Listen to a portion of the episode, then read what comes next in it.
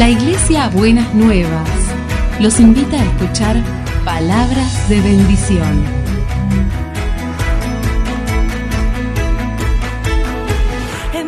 Si desean asistir a nuestras reuniones, los esperamos en Avenida de Lepiane 3925, esquina Subiría, Bajo Flores, Ciudad de Buenos Aires.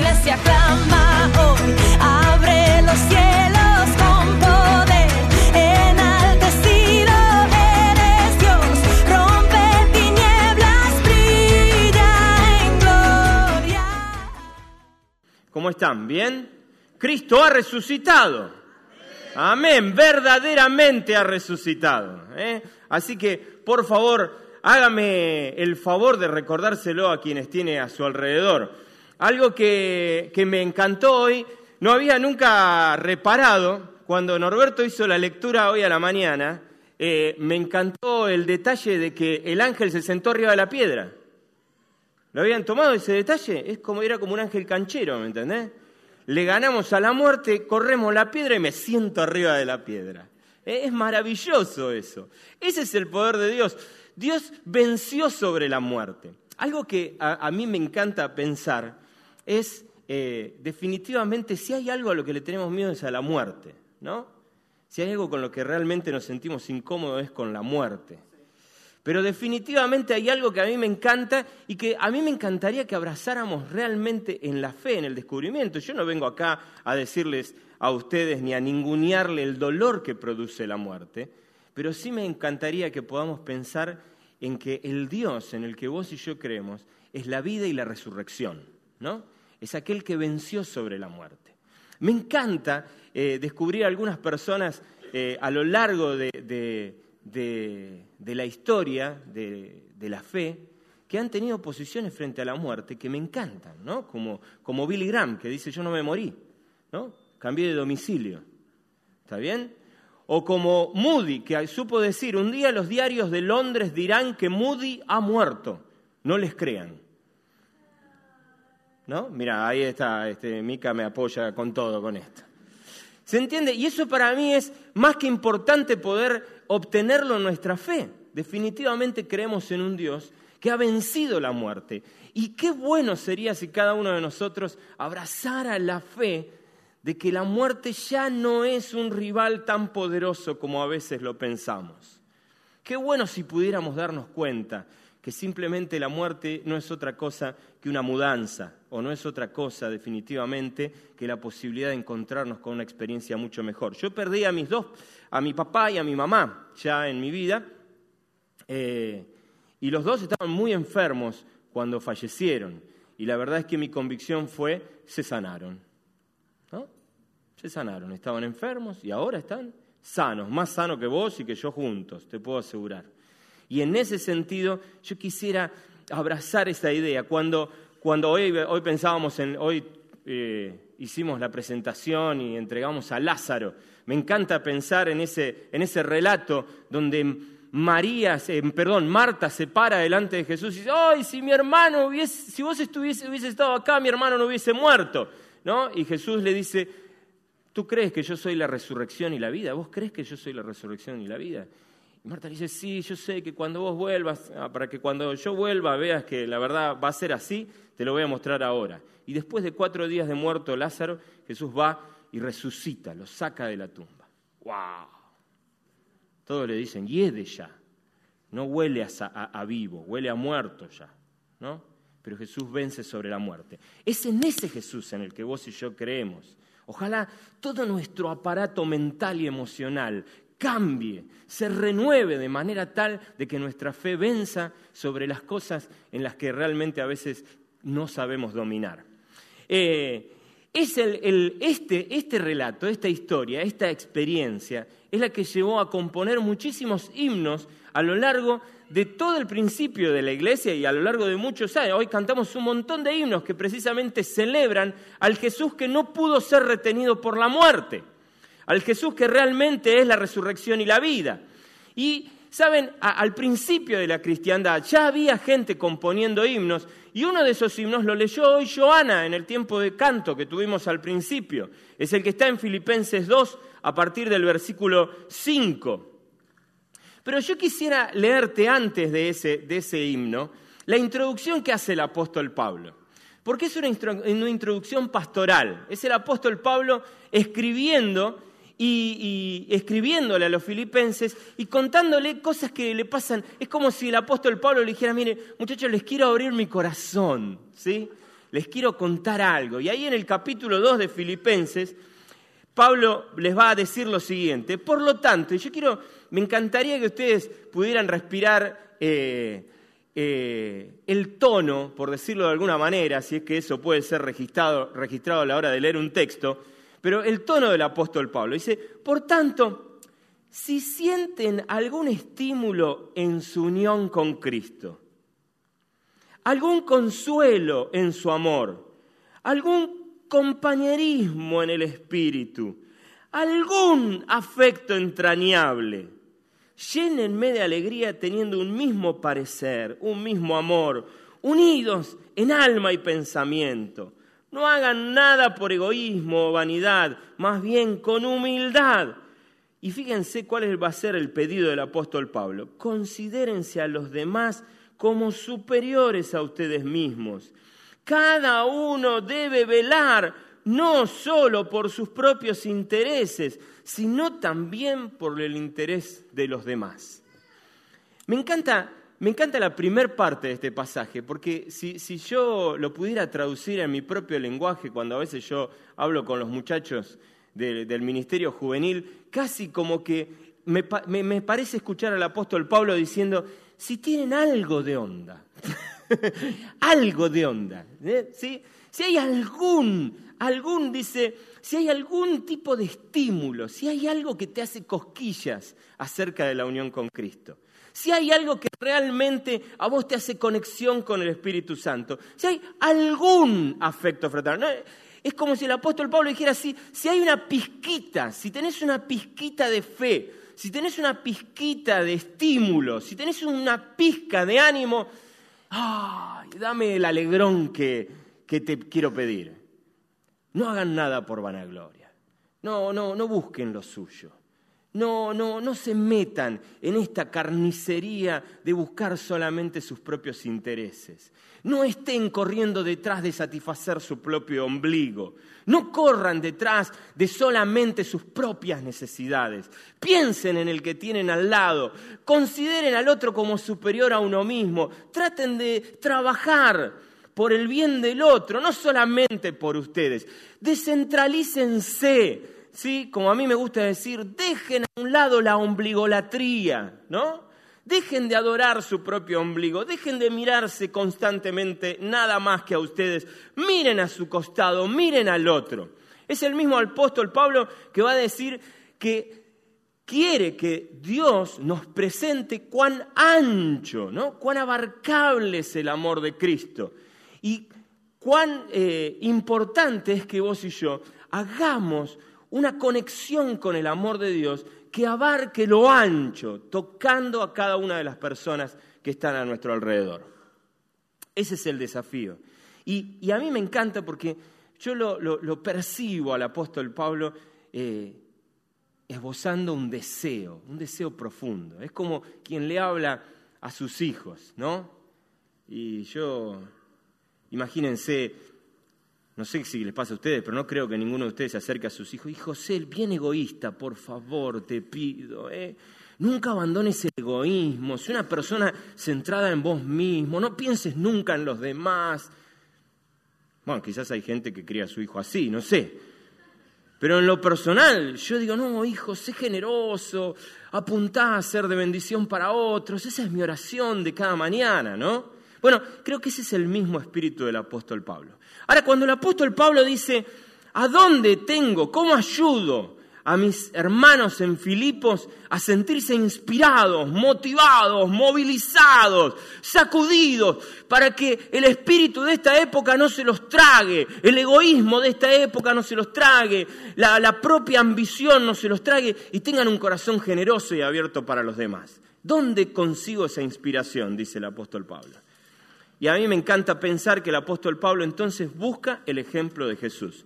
Y entonces él va a transcribir este himno, un himno popular de la época de la cristiandad de los primeros años, y va a decir lo siguiente, la actitud de ustedes debe ser la de Cristo Jesús, quien siendo por naturaleza Dios, no consideró el ser igual a Dios como algo a lo cual aferrarse. Por lo contrario, se rebajó voluntariamente, tomando naturaleza de siervo y haciéndose semejante a los seres humanos. Y al manifestarse como hombre, se humilló a sí mismo y se hizo obediente hasta la muerte y muerte de cruz el autor de Hebreos va a decir, puesto el gozo delante de él, enfrentó la cruz. Y Pablo va a seguir diciendo aquí en Filipenses, por eso Dios lo exaltó hasta lo sumo y le otorgó un nombre que es sobre todo nombre, para que ante el nombre de Jesús se doble toda rodilla en el cielo y en la tierra y debajo de la tierra, y toda lengua confiese que Jesucristo es el Señor para gloria de Dios Padre. Este es un, es un pasaje hermoso porque, porque muestra cómo Jesús desciende hasta lo más profundo, se juega por vos y por mí hasta lo sumo, abandona, suelta, larga, ¿sí? Cosa que nos cuesta horrores a nosotros, ¿no? No tenemos ni la décima parte de lo que Cristo tenía en su eh, confort celestial, pero nosotros vivimos así agarrados del televisor de 58 pulgadas, ¿no es cierto? y vivimos así, agarrados del sueldo y del trabajo y de la vida y de todo lo que tiene que ver con esta experiencia terrena. Nada comparable a lo que largó Jesús, pero Jesús larga y larga porque hay algo mejor. Y ese algo mejor tiene que ver con vos y conmigo. El Jesús que viene a la tierra, viste pañales humanos, se hace pis en los brazos de María para vos. Ese Jesús que camina por el polvo terrestre. Es el Jesús que caminando acá se hace siervo, es, es servicial, es amable, es, es increíblemente entrañable. Y ese es el Jesús que se entrega hasta tal punto que es capaz de entregar su propia vida, no solamente en la muerte, sino en la peor de todas las muertes. Es lo que recordamos en Semana Santa. Pero ese es el Jesús que vive el triunfo sobre la muerte el que la muerte no lo pudo retener ni siquiera tres días, el Jesús que se levanta de entre los muertos, es el Jesús, a mí me gusta decirlo así, que se burla de la muerte, que la mira a los ojos a la muerte y le dice, muerte ya no solo que eras antes, querida, listo, se acabó con vos. Ese es el Jesús que enfrenta y tiene el poder a partir de su santidad y a partir de su divinidad. Enfrenta la muerte y la vence y la vence para vos y para mí. Ya vos y yo no tenemos un enemigo tan importante como parecía ser. Ya vos y yo no tenemos un enemigo que cause tanto miedo. La muerte está bastante desvalorizada y desvencijada después de lo que Cristo hizo con ella. Hay victoria sobre la muerte y hay victoria sobre el pecado por lo que Jesús hizo en la cruz del Calvario. Y dice el apóstol Pablo, unos capítulos antes, o mejor dicho, no, perdón, me estoy equivocando, en Romanos 8, él va a decir, Romanos 8, 11 va a decir, y si el espíritu de aquel que levantó de los muertos a Jesús mora en ustedes, el que levantó de los muertos a Cristo Jesús, vivificará también sus cuerpos mortales por el espíritu que hace morar en ustedes. Me encanta pensar en eso. Es el, el mismo espíritu que levantó a Jesús entre los muertos vive dentro tuyo. Y a mí hay algo que me parece importante que vos y yo entendamos. No hay manera de apropiarnos de esto si no es a través de la fe. No hay manera en que vos y yo vivamos y experimentemos esto si no nos animamos a dar el salto de fe y vivir en esa dimensión vivir en la dimensión de que vos y yo caminamos con Jesús, que Jesús vive adentro nuestro, que Jesús nos acompaña en la vida, que cada cosa que encaramos, cada emprendimiento, cada sueño, cada experiencia, cada proyecto que encaramos, lo encaramos con el que Jesús, que fue muerto, crucificado, muerto, enterrado y resucitado para la gloria de Dios el Padre. Ese es el Jesús que camina adelante tuyo. Ese es el Jesús que va con vos. Ahora, yo quiero mostrarte algo que para mí es interesantísimo. Antes de que Jesús fuera crucificado, Jesús toma la cena con sus discípulos, la última cena, y en el versículo 3 del capítulo 13 de Juan, ¿sí? la Biblia va a decir, nos, nos está adelantando que Jesús ya sabía que Judas lo iba a entregar, y en ese contexto la Biblia dice algo que para mí es maravilloso. Dice, sabía Jesús que el Padre había puesto todas las cosas bajo su dominio y que había salido de Dios y a Él volvía. ¿No? Y me encanta saber esto. Jesús ya sabía Filipenses 2 antes de que Filipenses 2 fuese escrito. Jesús ya sabía que del Padre había salido y al Padre volvía. Jesús tenía claro que todas las cosas habían sido puestas bajo su dominio. Ahora, este Jesús, el Jesús que tiene el poder para resucitar de entre los muertos, es el Jesús que va a hacer lo que dice a continuación. Pero me encanta ver esto. La introducción a lo que va a hacer Jesús es esta. Jesús sabe de dónde viene y sabe dónde va. Jesús sabe que tiene todas las cosas bajo su dominio. Ese Jesús y no otro, ese Jesús es el Jesús que dice, así que se levantó de la mesa, se quitó el manto, ¿sí? Señal de autoridad. Se quitó el manto y se ató una toalla a la cintura, señal de servicio, señal de servidumbre, señal de humildad. El relato de Filipenses no es solamente un relato cronológico de la vida de Jesús, es el relato de un, de un decenas, de decenas de escenas de Jesús. El Jesús que sabe que tiene el dominio sobre todas las cosas. El Jesús que sabe que es el yo soy que hizo girar el universo y las galaxias. Ese Jesús es el Jesús que sirve repetidas veces a lo largo de los evangelios, repetidas veces a lo largo de su vida terrena. Es el Jesús que sigue sirviendo a tu vida, es el Jesús que sigue lavando tus pies, es el Jesús que sigue atándose la toalla por amor a vos, es el Jesús que sigue amándote y que tiene vocación de servicio por vos, que quiere servirte realmente.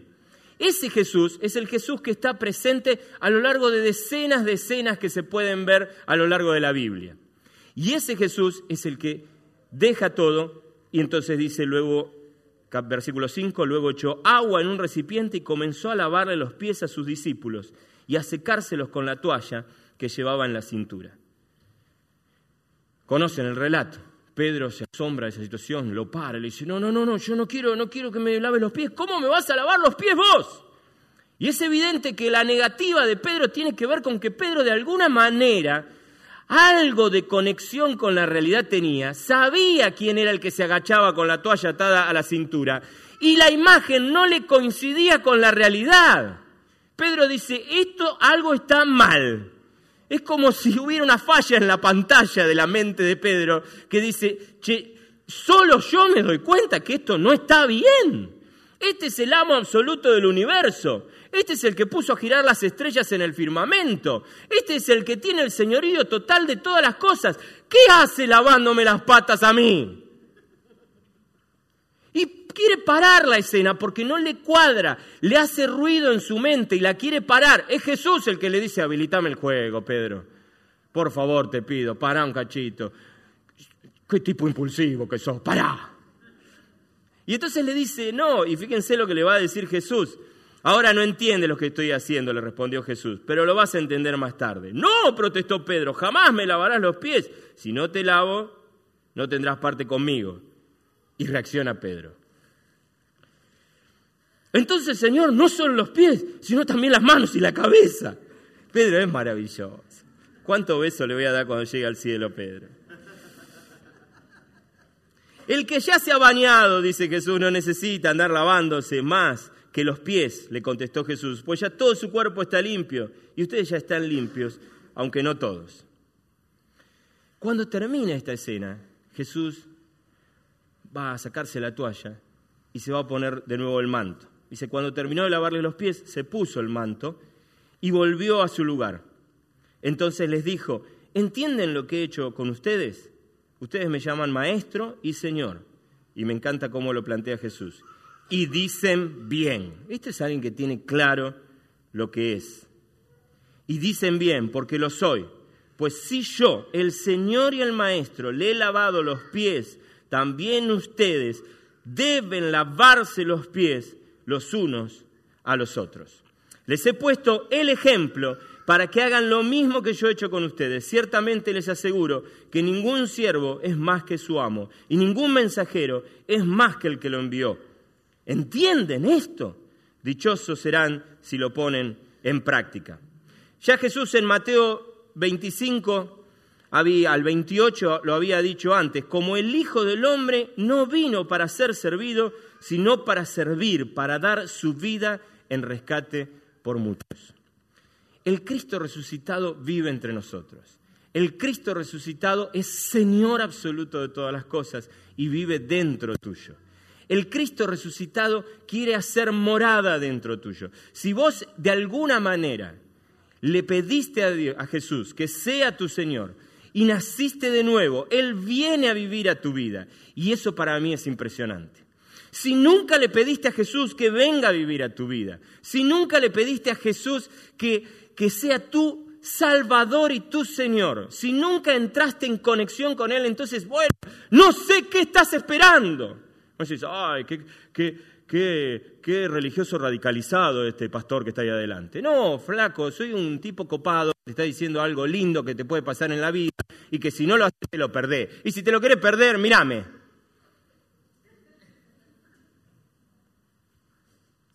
Qué pena. ¿Te lo querés perder? ¿Vos sos, libre? Bueno, haz uso de tu libertad y perdételo. Pero yo sería muy mala persona si no te lo aviso. Y como no quiero ser mala persona, mi mamá me dijo, hijo, sé un buen tipo. Y yo le hago caso a mi mamá.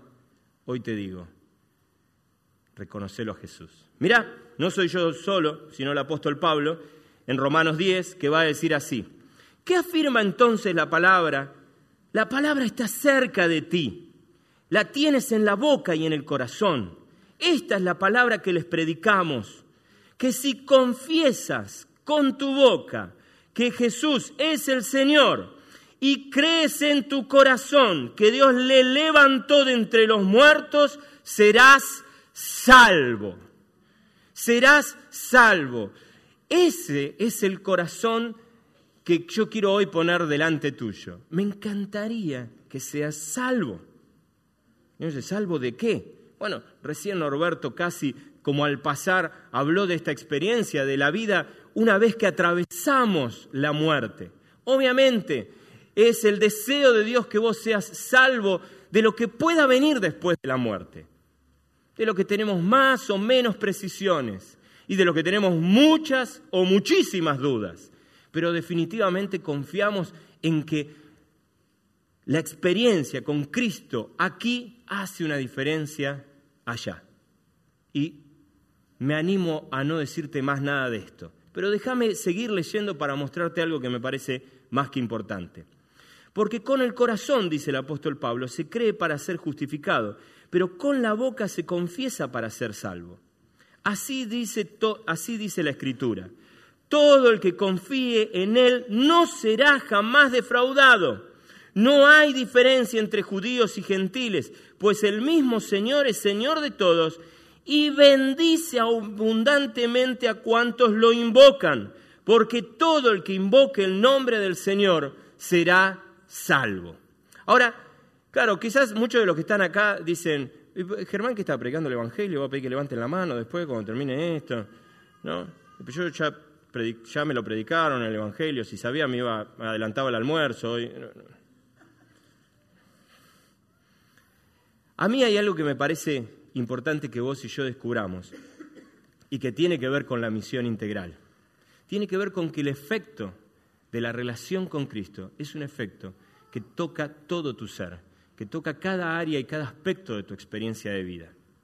Por eso creemos que no hay nada mejor que soltar, y entre otras cosas soltar el dominio y el control de tu vida y entregársela al único Señor que cuenta como experiencia haber atravesado la muerte, haberse burlado de ella y haber resucitado al tercer día. Muchas personas dicen, ¿me estás pidiendo que pierda el control sobre mi vida? Y la respuesta es sí. ni loco hago eso. Yo, déjame corregirte, tristemente he visto cómo la gente le cede el control a 110.874 cosas muy tontas. La gente le cede el control al dinero, la gente le cede el control a la persona amada, al hombre amado, a la chica amada. La gente le cede el control al sexo, la, la gente le cede el control a los vicios, la gente... Y parece ser que a nadie le preocupa eso, ¿no?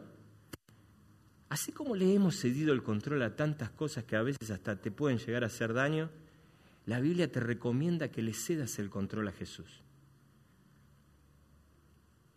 Mira, eh, siempre cuento esta anécdota cuando llego a este punto. Tengo, yo viví durante mucho tiempo en un, en un partido del Gran Buenos Aires que tenía un partido vecino. Vos cruzabas la calle que dividía un partido del otro, cuando pasabas para este lado, era una ciudad preciosa, limpia, prolija, ordenada, eh, bellísima, ornamentada. Vos pasabas esa línea para el otro lado y parecía que caías en Kosovo, más o menos, ¿no es cierto? Un desastre, ¿no? Bueno, lo que yo, lo que el Evangelio dice de alguna manera es, dale jurisdicción a Cristo sobre tu vida. Deja que el único que tiene la capacidad de administrar tu ser de la mejor manera posible lo administres. No votes más intendentes que no hacen nada bueno sobre tu vida. Elegí al único que tiene la capacidad y el poder de hacer una transformación profunda desde tu adentro hacia tu afuera el único que tuvo la capacidad de enfrentar la muerte y mojarle la oreja. El único que tuvo la capacidad de burlarse de la muerte. Y cuando le entregues tu vida, entregale cada aspecto de tu ser. Porque en Argentina, yo le agradezco a Dios haber nacido en este país, perdónenme los hermanos de Latinoamérica, porque nosotros tenemos cultivado un dicho que me encanta. Cuando alguien está muy bien económicamente, nosotros solemos decir, está está salvado. ¿No? Este está salvado. No tiene que laburar más, dice uno. Bueno, lo que el apóstol Pablo está diciendo es eso. Este está salvado. Porque cuando vos le entregás tus amistades a Jesús, salvaste tus amistades. Cuando vos le entregaste tu matrimonio a Jesús, salvaste tu matrimonio. Cuando vos le entregaste tu economía a Jesús, salvaste tu economía. Cuando vos le entregás la administración de tu tiempo a Jesús, salvaste. Está salvado. Está salvado. Y eso para mí es importantísimo comprenderlo. Ese es un desafío enorme, dejar que Jesús tome el control de tu vida. Dejar que el Jesús que resucitó de entre los muertos tome el control de cada aspecto y de cada experiencia de tu vida, de tal manera que tu vida ya no se vuelva centrada en tu, en tu, propio ombligo, de tal manera que tu vida se centre en Jesucristo y al centrarse en Jesucristo se centre en lo mismo que Él se centraría. Es decir, no he venido para ser servido, vine para servir. La consecuencia práctica de aquel que le entrega su vida a Jesús es una persona que sirve, porque ya no está preocupado por no está preocupado por si llega o no llega a fin de mes, por si le pasa o no le pasa, si pierde cinco, si pierde diez, si consigue esto, si consigue aquello. Porque en su mente no está pensando, ay, me muero mañana, ay, me muero pasado. No está concentrado en eso, porque su vida está concentrada en un plano muy superior y comprende que aquel que es su Señor ya venció a la muerte a sopapos. Por lo tanto, lo que se produce en el ser de la persona que comprende y vive bajo el señorío de Cristo es una profunda relajación que te permite caminar por la vida, enfrentar los conflictos, atravesar circunstancias que son difíciles, pero en la confianza que nunca habrá un conflicto, nunca habrá un problema, nunca habrá una enfermedad, nunca habrá una muerte que sea superior a tu Señor. Ningún problema ha vencido la muerte, o sí. Ningún conflicto ha vencido la muerte, ¿o sí? El desgraciado de tu esposo no venció la muerte, ni la bruja de tu esposa ha vencido la muerte. Mira si va a haber algún problema con que se enfrente con Cristo.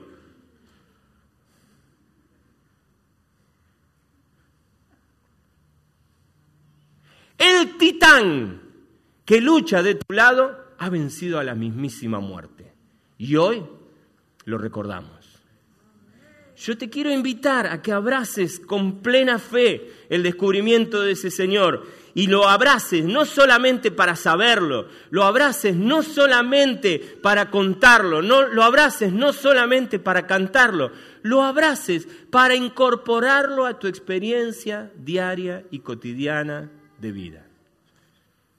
Con toda la fe. Lo próximo que enfrentes nunca será tan poderoso como aquel que venció la muerte. Los desafíos de tu vida no tienen que ver con cómo andar cuidándote. Los desafíos de tu vida tienen que ver con aquel que camina bajo el señorío de aquel que venció la muerte. Nada más ni nada menos. Por eso hoy, una vez más, le decimos a todos ustedes, iglesia, Cristo ha resucitado. Y ustedes responden, verdaderamente ha resucitado. Señor, cantamos y celebramos que tenemos un Dios que ha resucitado.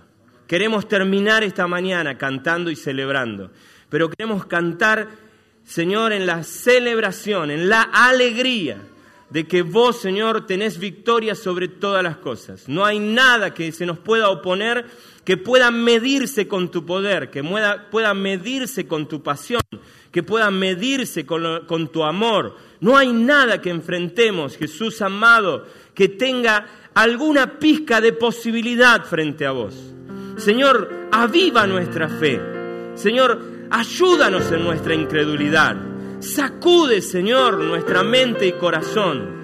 Espíritu de Dios, movete entre nosotros para que tomemos verdadera conciencia de quién sos. Señor, el mundo puede ser hostil. Señor, la leche puede encarecerse todos los días. Las situaciones pueden ser terribles, nada, nada, nada, absolutamente nada se compara al poder de tu amor. Nada, nada, nada, nada, nada. Por eso confiamos en vos. Por eso confiamos en vos, Señor. Y abrazamos con convicción tu palabra. Y abrazamos con convicción la imagen del ángel sentado sobre la piedra.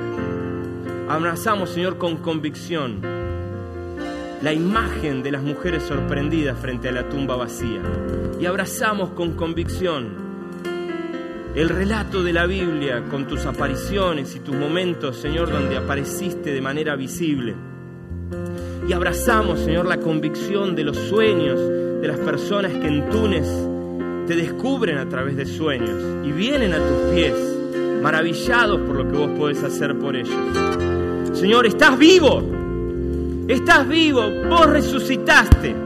Sos una realidad concreta y palpable.